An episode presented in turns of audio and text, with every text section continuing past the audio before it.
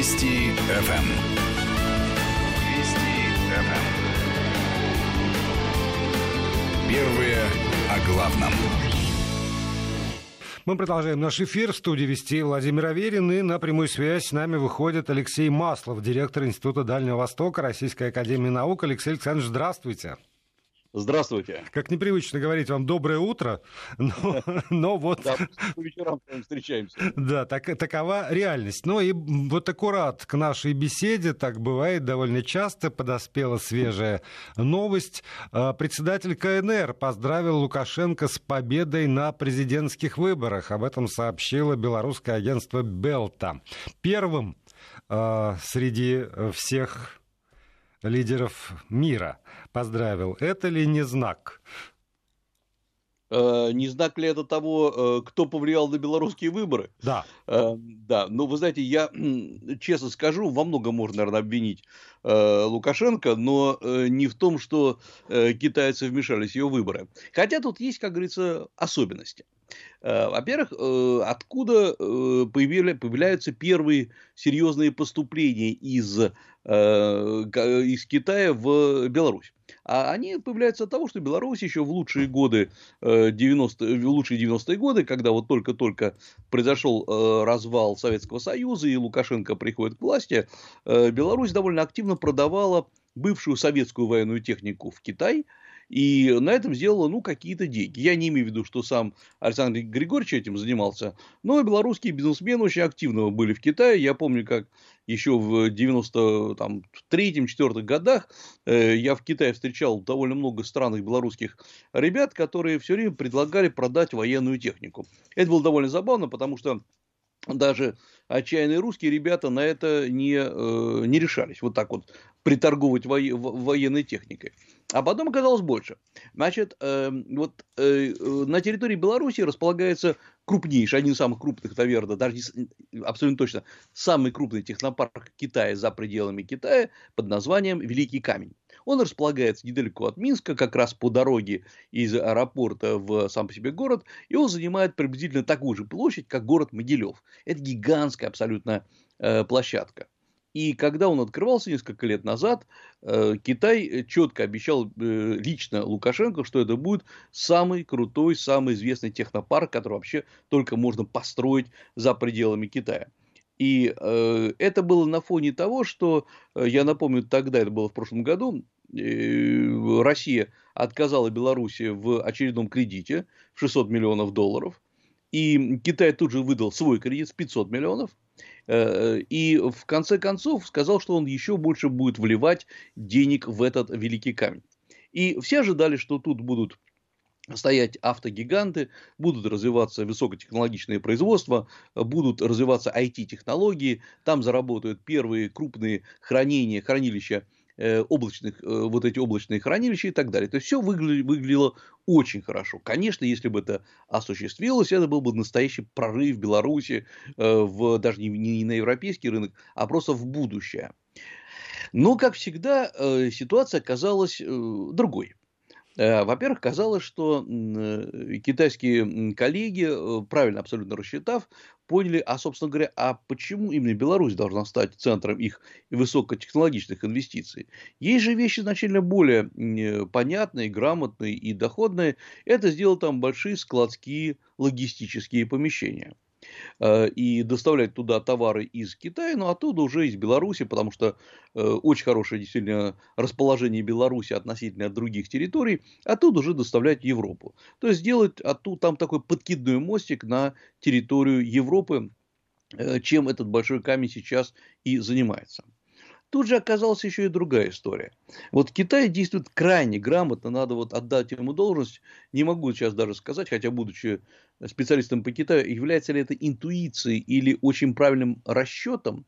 Но так или иначе, э, на мой взгляд, именно экспертиза Беларуси относительно Китая оказалась не на очень высоком уровне. Честно говоря, ни на каком уровне. Там есть, кстати говоря, э, китаеведы, ничего не могу сказать, но, во-первых, их действительно мало, а во-вторых, я не уверен, что они способны рассчитать э, вот отношения в таком глобальном масштабе. И не но, факт, что их послушают, даже если они рассчитают.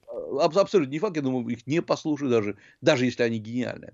Вот оказалось, что Беларусь просто не готова к э, такой тесной дружбе с Китаем. Это бывает, э, этому не надо удивляться. Это не значит, что вообще дружба с Китаем плоха, она может быть даже и очень, очень неплоха.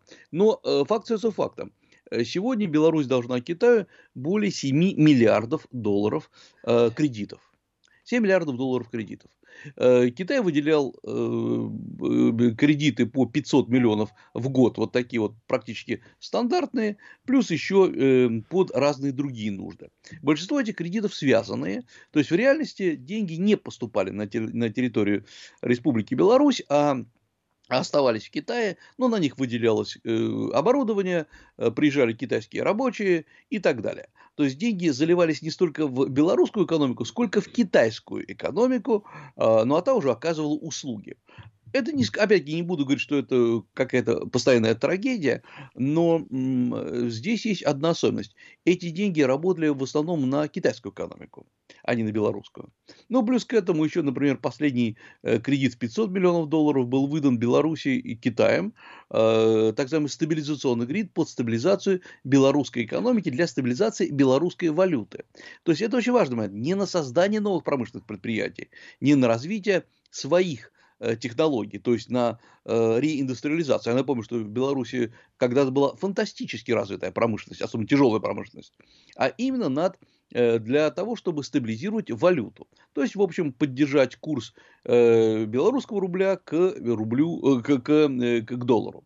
Ну, Алексей Александрович, вот все равно я не очень я понимаю, зачем нужен Китай и Беларуси. И потому что это действительно там, ну так или иначе, деньги, э, связанные, не связанные, а все, а все деньги. Наверное, в нынешней ситуации, когда Белоруссия, э, ну, территориально, геополитически, как угодно, зажата между э, ну, Западом, условно, там, Польшей, скажем, и Соединенными Штатами Америки, которые через Польшу действуют, и Российской Федерации, этот выход в Китай, это может быть, так кажется тому же Лукашенко неким спасением. Не случайно, там, выступая уже после того, как он проголосовал, он э, там, назвал братские отношения со странами СНГ, и потом Китай, и, в общем, больше никакие страны названы не было. Китай прозвучал единственный, как вот персонально, собственно, в его обращении. Но зачем Китай? Китаю Беларуси но только для того, чтобы э, использовать э, как э, склад по дороге в Европу. Но есть еще где склад устроить. Вот, ну, можем ли мы как-то сказать, вот в чем глобальный интерес Китая в Беларуси? Сто процентов можем. Во-первых, нам, вот понимаете, чем отличается человек расточительный и богатый от человека небогатого и нерасточительного. Э, тем, что расточительный и богатый часто покупают вещи, которые ему не нужны, но однажды могут пригодиться. Э, или для того, чтобы кто-то пришел к нему в гости и сказал, слушай, у тебя и такая вещь есть, потрясающе красиво. Э, вот что Беларусь, что Украина, они взяты Китаем под свою опеку, прежде всего потому, что однажды это может хорошо пригодиться. Э, и это прекрасные плацдармы для продвижения в Европу. Я обращу внимание, что Китай, хотя очень громко говорит, что с Европой у него прекраснейшие отношения, не все так гладко, как кажется. Э, Китай создал э, коалицию, группу под названием 16 плюс 1, 16 восточноевропейских государств плюс 1 Китай. Ну, а потом присоединилась Греция, получилось 17 плюс 1.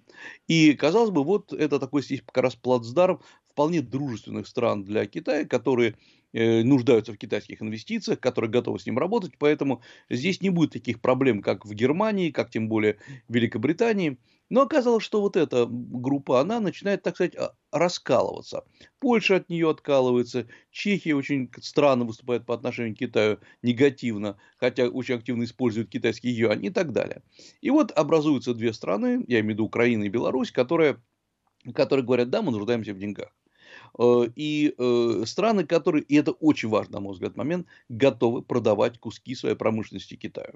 Украина в этом деле продвинулась особенно, поскольку э, абсолютно скандальная сделка с украинской корпорацией Мотор Сич, которая разрабатывает двигатели для самолетов, для ракет, и это очень важно для Китая, который разрабатывает свой дальний магистральный самолет. Это прекрасная сделка, и хотя, еще раз говорю, почему скандальная, потому что очень много даже сами все украинские СМИ писали о том, что за этим стоит чистая коррупционная схема, Э, попытка продать Китаю второй, второй комплекс заводов, это заводы Антонова, крупнейший а, авиапроизводитель. Вот это то, что Украина активно предлагает Китаю. Э, с Беларусью там еще одна интересная вещь происходит. Беларусь э, единственная, наверное, страна, которая активно с Китаем развивала совместную военную продукцию, в таком промышленном масштабе. Китай – это комплексы залпового огня, Эм, сделаны на основе китайских комплексов А200. Это стандартный китайский такой комплекс, не самый передовой, не самый худший, вот такой стандартный, стоящий на вооружение. Зато это все ставится на платформу э, Минского завода, э, и, то есть, грубо говоря, вот то, на чем это все переводится, сделано в Беларуси. Это было представлено как колоссальный абсолютно прорыв, но оказалось, что для Беларуси это ну, понимаете, платформу заменить проще, чем заменить ракеты на ней э, технологически. И поэтому э, вот то, как хорошо все это отсчитывается, и Александр Григорьевич Лукашенко, конечно, очень много говорил о э, братском Китае, о том, как здорово сотрудничает, но пока что единственный, на мой взгляд, сильный актив Беларуси для Китая, такой беспроигрышный, это пищевая промышленность. Она не очень сильно представлена в Китае. Потому что Китай единственное, в чем по-настоящему нуждается, если не брать там стратегические политические моменты, это поставки продовольствия из Белоруссии. Они идут, идет и э, мясо-молочные изделия, в основном молочные изделия, идут сыры белорусские, которые на самом деле, как сыры, я имею в виду, сами себе не очень популярны в Китае, э, не потому что белорусские, а потому что сыры. И туда идут некоторые зерновые из Беларуси, но логистика, перевозка, она неудобная оказывается. И в конце концов сейчас Китай уже неоднократно предлагал частным белорусским бизнесменам э, купить у них, точнее взять в аренду на долгий срок поля и площади для э, а, обработки, сделать там небольшие фермы и уже поставлять в Китай. Это стандартная китайская ситуация, потому что, мол, вы не знаете наших вкусов, вы не знаете, как упаковывать, не проблема, вы нам отдайте, и мы это все сделаем. Но, честно говоря, я думаю, что здесь вот стратегический вопрос немного в другом. Вопрос как раз в том, что Китай очень грамотно понимает проблемы в таких странах, как, например, Беларусь, Украина. Э, он действует, возможно, интуитивно, но при этом в целом безошибочно. И Китай понимает, что э, таким странам очень нужна какая-то, нужна сильная причина, на которую можно опереться. Страна, которая очень обаятельна, Китай, черт очень обаятельна. Э, страна, которая выглядит менее жесткой, чем Россия, которая, да, она дает деньги, сколько, конечно, было передано Беларуси, и, но при этом ведет себя настолько ласково, вот как отец дает сыну деньги и говорит, ну, вырастешь, отдашь, когда сможешь. Да, и кажется, ну... И верит в э, то, что вырастет. Да, да, он верит, да, конечно, это очень приятно. А сын верит, что отец обратно не потребует. Эм, но, например, Беларусь должна сейчас отдавать э, по долгам ежегодно около 3,5 миллиардов долларов, учитывая, что это составляет четверть вообще всего национального бюджета. И эм, э, сама, но очень, но для меня, я понимаю прекрасно, почему э, Китай, ну, с такой, не знаю, с пониманием смотрит на Беларусь. А потому что модель управления экономикой белорусской Китая абсолютно понятна. Э, да, она она очень похожа на китайскую. Есть э, некоторая конкуренция и э, свободный рынок на низовом уровне, но и есть абсолютно жесткий контроль э, всего и вся на более высоком уровне. Причем, на мой взгляд, экономика Беларуси значительно менее либеральна, чем китайская экономика. И это тоже один из парадоксов. Но здесь вопрос в другом.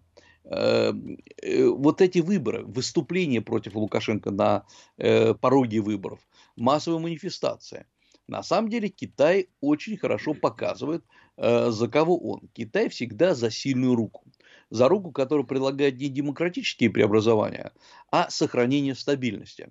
Это, в принципе, довольно интересная система. Мы как-то о ней говорили. Э, разница между азиатским политическим мышлением и европейским и западным политическим мышлением. Э, западное политическое мышление всегда выступает за прогресс за прогресс в чем-то. Э, это может быть прогресс в системе образования или в информационных технологиях. Это может быть прогресс в политической культуре. Э, стагнация всегда для западного политического мышления это плохо, со знаком негатив. И вот если мы посмотрим на азиатское политическое мышление, стагнация называется не стагнацией, а стабильностью. Эм, э, Все надо делать очень медленно. Только стабильность, она обеспечивает э, все мелкие прогрессы и в системе образования, и в системе э, а, информационных технологий, но сначала стабильность власти. И в этом плане то, что предлагает Лукашенко, э, это очень вот приведите его слова на китайский язык, вложите их в уста Си Цзиньпина, и вы не, не, не отличим. Да, да, да, да, вы слышите Си Цзиньпина, вы даже не поймете, что речь идет о другой стране. Э, и э, это очень грамотная также позиция в том, что эм, э, лидер страны, вот в данном случае я не говорю даже про Лукашенко, а лидер подобной страны, он всегда выступает с позиции того, что эту страну кто-то обижает. И поскольку идет постоянная обида, страну надо защищать от внешних воздействий, от внешних сил. И идея того, что страна находится э, в окружении врагов, что всегда есть кто-то, кто пытается разрушить национальную целостность, это э, всегда абсолютно вызывает большую поддержку Эм, э, в Китае и вообще в Азии. Вот по поводу, я прошу прощения, по, по поводу поддержки, потому что здесь э, целый ряд телеграм-каналов, э, комментируя вчерашнее, ну и продолжающееся отчасти сегодня, отключение интернета в Беларуси, когда вчера, ну там не только мессенджеры и средства связи, но буквально еще и терминалы оплаты в магазинах остановили, указывают на то, что Китай помог. Вот так вот локализовать, локально э, ограничить связь в стране. Сегодня утром уже есть сообщение, что все государственные ресурсы работают э, нормально э, в Беларуси, а вот все, что касается вот э, там каких-то мессенджеров, по-прежнему люди так или иначе сообщают о том, что нет, не работает. Здесь вот можно верить этим телеграм-каналам, что действительно китайская технология блокировки интернета применена была в Беларуси. А, да, это хороший вопрос. Я читал все эти, ну не все части этих сообщений. На самом деле никто из них не приводит ни одного абсолютно а, доказательства того, что это была именно китайская технология. А, во-первых, э, технологии э, блокировки по IP-адресам, а также технологии э, глубинного анализа потоков информации, они не китайские, они не российские, они не американские, они вообще разрабатываются международным сообществом. Э, где обучались и какие технологии были применены непосредственно на территории Беларуси, этого мы даже, это бессмысленно рассуждать. Вопрос вот в чем. Э, очень красиво связать Китай, э, такой недемократичный, злой, жесткий, подавляющий выступление в Гонконге, с таким же, с такой же Беларусью. Это вот просто вот классическая абсолютно схема, когда два, два, две похожести выступают как э, полное совпадение. Э, собственно говоря, во-первых, а почему мы думаем, что сам все белорусские специалисты, хакеры не могли воспользоваться этими технологиями? Это, это первый мы, мы больше верим в, в продвинутость Китая. Ну так, тоже стереотип. Ну да, я, я понимаю, да. А, но такие же технологии есть и в Северной Корее. Может быть, северные корейцы помогли. А во-вторых, почему мы считаем, что э, те же самые американцы или, неважно, э, другие э, братские э, Белоруссии народы э, не, не поддержали? Вот все время у нас есть некая теория заговора абсолютная. Э, вы что думаете, что сложно заблокировать э, любой информационный ресурс? Да, ну мы же понимаем, что это, это очень просто. Эм, да, у нас есть такие случаи, как Telegram, это очень глубокая попытка там э, блокировки, разблокировки. Но вот после перерыва я как раз скажу, что, на мой взгляд, в реальности произошло на стыке Беларуси и Китая. Хорошо, и еще у меня к вам, конечно, будет по поводу Джимми Лая вопросы после выпуска новостей, потому что это первая новость там, средств э, массовой информации западных прежде всего. Алексей Маслов, директор Института Дальнего Востока, остается с нами после новостей. Вести ФМ. Волгоград 106 и 8. Махачкала 100 и 3. Мурманск 107 и 8. Владикавказ 106 и 3. Новосибирск 104 и 6. Самара 93 и 5. Москва 97 и 6. Вести ФМ. Продолжаем нашу программу. И на связи по-прежнему Алексей Маслов, директор Института Дальнего Востока Российской Академии Наук. Алексей Александрович, э, все в порядке со связью, да? Да, да, да, да. да. Я, я сейчас тогда объявлю еще, э, напомню, координаты наши, чтобы у людей была возможность присылать к вам, продолжать присылать, точнее, свои сообщения, вопросы. 8 903 170 63 63 в WhatsApp и Viber, 8 903 170 63 63, либо смс-портал номер 5533, слово «Вести» в начале вашего текстового сообщения, деньги за смс -ку. И есть два потрясающих совершенно сообщения. Вот люди вас слушали и в итоге сделали несколько несколько выводов. Ну, среди огромного количества сообщений, два, которые мое внимание привлекли. С одной стороны, наш слушатель с Украины Сергей спрашивает, если Белоруссия так развивает отношения с Китаем, зачем она создает проблемы на белорусско-китайской границе? Согласитесь, формулировка прекрасная. Вот. И, э, видимо, после того, как вы рассказали о том, что Белоруссия поставляет э, продовольствие э, в Китай, вопрос из Москвы. В России будет голод. Это хороший вопрос. Нам не дано предугадать. Ну, молодцы ребята. А, значит, по поводу э, поставок, на самом деле Беларусь была бы готова, то есть она технически готова поставлять и в Россию, и в Китай значительно больше. Ну, во-первых, э, в Китае не так просто прорваться. Но опять-таки, ведь нам кажется, что если есть какая-то товарная масса продукции, то достаточно перебросить ее через границу, довести, и э, все хорошо, но э, ведь э, на, китайском, э, на китайской территории очень сложно работать. Я поясню очень простую историю. Вот Китай а, э, активно прокладывает дороги из Китая в Европу. В том числе небольшая часть, очень небольшая, но тем не менее, идет через Беларусь. И, казалось бы, обратно же вагоны из Европы в Китай не могут катиться порожняком. Точнее, они могут, но это очень невыгодно. Э, поэтому надо их э, догружать чем-то, ну и в конце концов европейскую или белорусскую э, продукцию перебрасывать в Китай. Но э, оказалось, что белорусы не смогли хорошо договориться э, о выходе на китайский рынок, не создали свои логистические склады, не смогли наладить сбытовую сеть и просто сбрасывать свой товар китайским посредникам. И с одной стороны, это, конечно, неплохо, но с другой стороны, это явно недостаточно.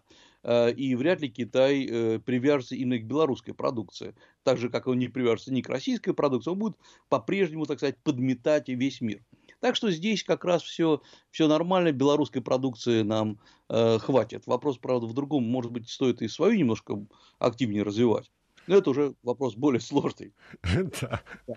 А вот о чем я хотел действительно поговорить, это о э, Джимми Лае, Э, новость, которая облетела, по-моему, все СМИ мировые, э, и для многих она играет, по-моему, не меньшую, если не большую роль, чем новость о выборах в Беларуси. Более а, того, я так понимаю, что для мирового сообщества эта новость как раз номер, номер один. Передо мной просто экраны нескольких западных телеканалов, и я пришел сюда в, там, в 6 копейками, и Джимми Лай, Джимми Лай, Джимми Лай с экспертами, с какими-то включениями из Гонконга. В конце концов, там, э, э, то, что он отец, э, главный организатор прошлогодних антиправительственных демонстраций, так откровенно в, ну, в нашей прессе я прочитал первый раз, например.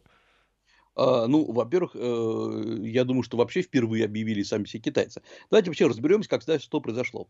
Это ныне это медиамагнат, ему 72 года. Э, он э, владелец крупнейшего, одного из там, точнее, самых крупных информационных ресурсов, а проще говоря, таблоидов, который по-китайски называется Пинго Жибао или по-английски Apple Daily, и его, так сказать, подразделение Next, Next Magazine, журнал Next, который выходит в том числе и на территории КНР. А Пинго Жибао это и газета, это и портал, и э, очень популярная, чем-то в известной степени напоминает британский Сан, э, и другие подобные таблоиды, где половина правда, половина нет, э, очень резкие высказывания. И, на мой взгляд, это очень хорошо соответствует личности самого по себе Джимми Лая, который человек очень острый на язык, очень такой дрочливый с точки зрения именно медиа, медиаресурсов, абсолютно харизматичный, э, который еще месяц назад говорил, что я готов к арестам, ничего здесь страшного нету. То есть где-то месяц назад он уже начал понимать, к чему идет, э, к чему все это дело движется. Тогда его еще никто не называл, что он стоит за всеми этими протестами, но так или иначе, действительно, все его информационные ресурсы были жестко критически настроены по отношению к Пекину. Парадокс заключается в том, что они были всегда настроены критически по отношению к Пекину, а не только вот в эти дни. Э, он резко осуждал э, события на площади Тяньаньмынь Э, в 1989 году. Он довольно жестко критиковал Китай, я имею в виду материковый Китай, за его экономическую политику. И вообще для него лозунг свободы, свободы экономической, это был лозунг такой ключевой. И это можно понять почему. Как всегда у каждого, каждой истории своя предыстория. Он в 12 лет он вообще он родился в материковом Китае. В 12 лет он переезжает на территорию Гонконга. Э, он сам сделал себя, он действительно начинал работать чуть ли там не разносчиком, какие-то связи налаживал, он сам долго овладевал английским языком так, чтобы говорить как британец. Э, он работал на британские корпорации, он обучался бизнесу, э, над ним там издевались. И вот в конце концов, шаг за шагом, он понял, на чем надо делать деньги. Когда-то одним из важных очень мест развития Гонконга была индустрия моды и одежды. Сейчас, в принципе, Гонконг это, ну, по крайней мере, до последнего времени, это было местом, где располагаются модные бутики, дешевые, ну, относительно дешевые, но при этом бутики мировых корпораций. А вот когда-то Гонконг считался законодателем азиатской моды. Там работало очень много дизайнеров, и он на этом фоне делает свой бренд одежды, который называется Giordano. Э, очень известный стал он в э, Гонконге, в Китае. Я помню еще несколько лет назад практически на любой крупной улице э, КНР вы могли встретить вот магазин Джордано, где продавались сначала только очень модная одежда, потом он стал более демократичным, потом там продавались сумки, аксессуары. И так вот бренд Giordano это был такой средний, не очень, не самый дорогой, но и не самый дешевый, очень качественный бренд. Э, когда же он, э, Джимми Лай, стал э, активно выступать против Китая, ему пришлось продать свой, свою сеть бутиков Джордано на территории КНР, и он сосредоточился целиком на медиабизнесе, который пошел прекрасно, человек, он сильно очень активный, и он такой человек, который всегда делал, делал новости.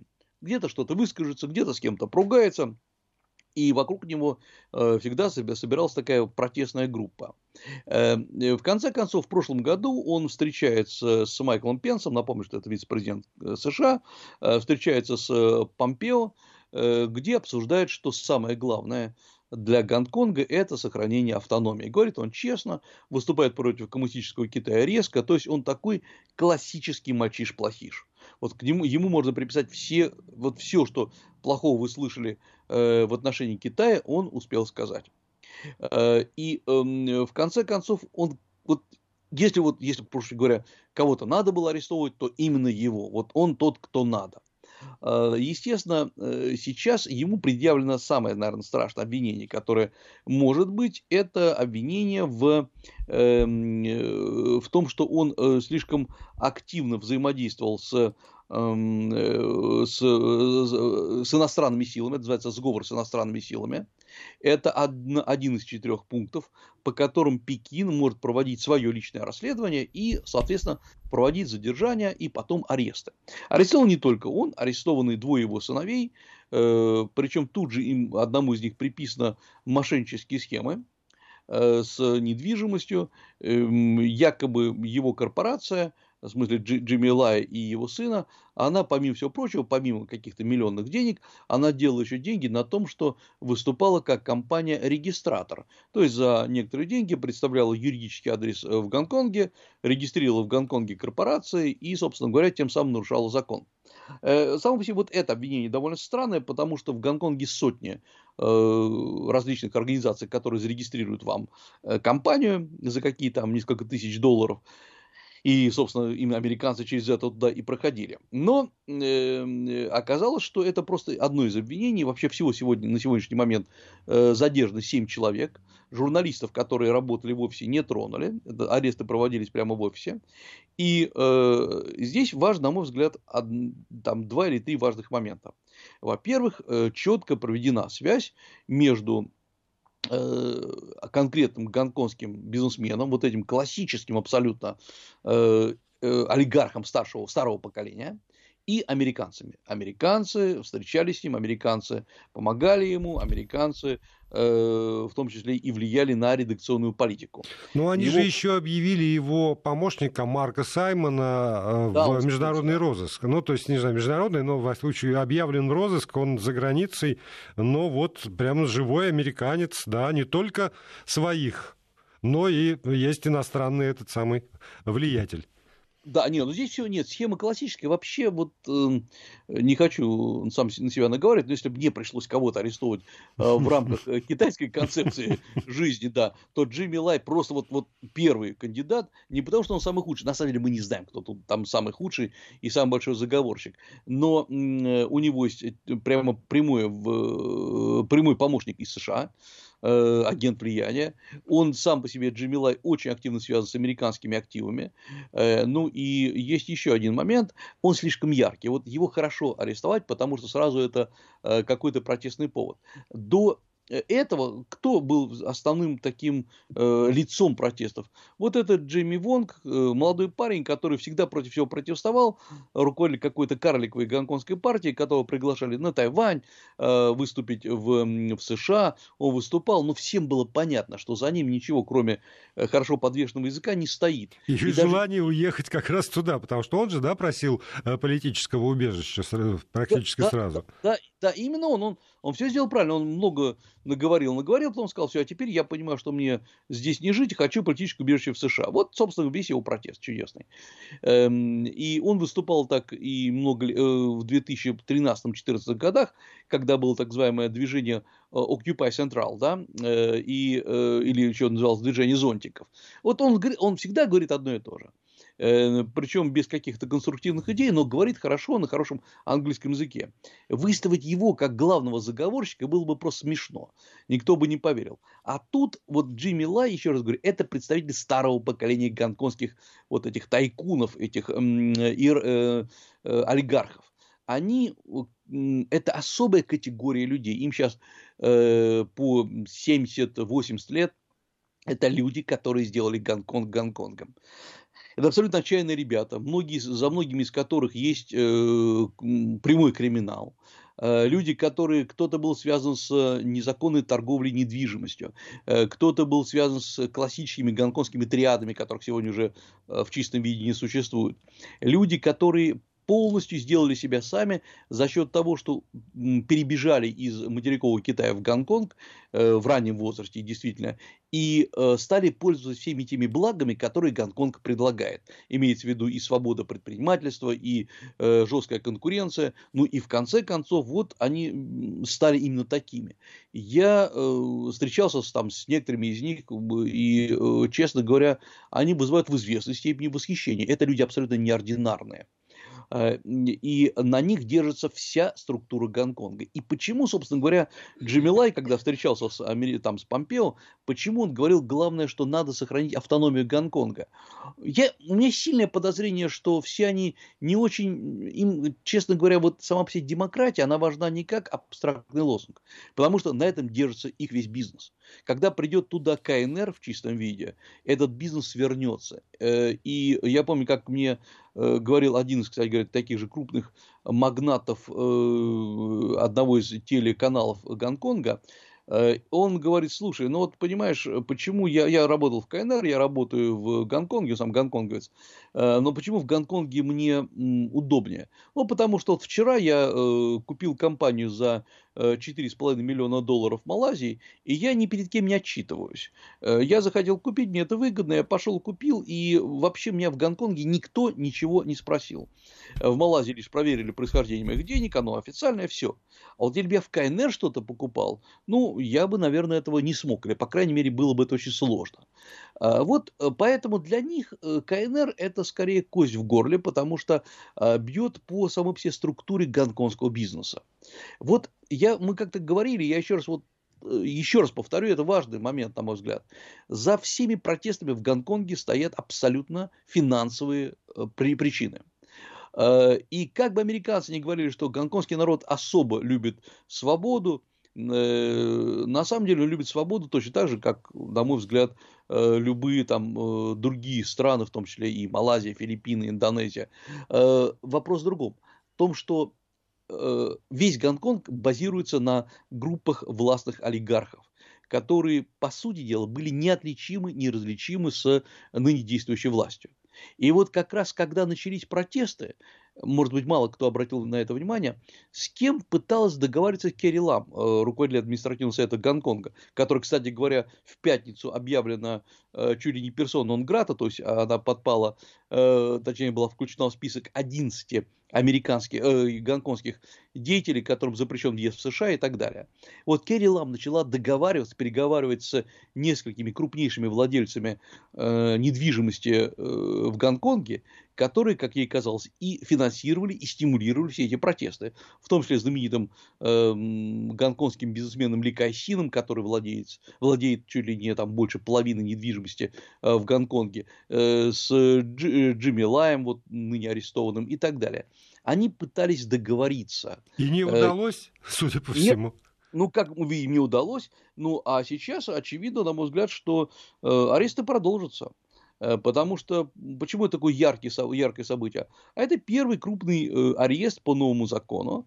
Э, заодно, кстати говоря, вот за этим скрылся еще один довольно интересный факт. Факт того, что введен теперь новое в КНР положение об использовании флага, гимна и герба КНР, и в Гонконге, в гонконгскую мини-конституцию, основной закон Гонконга, будет включено это же положение. Теперь нельзя оскорблять флаг КНР, это то, что делали протестанты, и оскорблением флага считается вешание флага кверх тормашками. Это то, что делали, э, то, что делали когда-то гонконгские протестующие. Э, и уже появились в Гонконге такие особые подделки.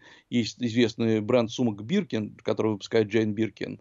Э, и в 2019 году одной из самых популярных моделей стала сумка в виде китайского китайского флага, такого нормального китайского флага, да, вот. Теперь, значит, тут же появились подделки сумки с перевернутым китайским флагом.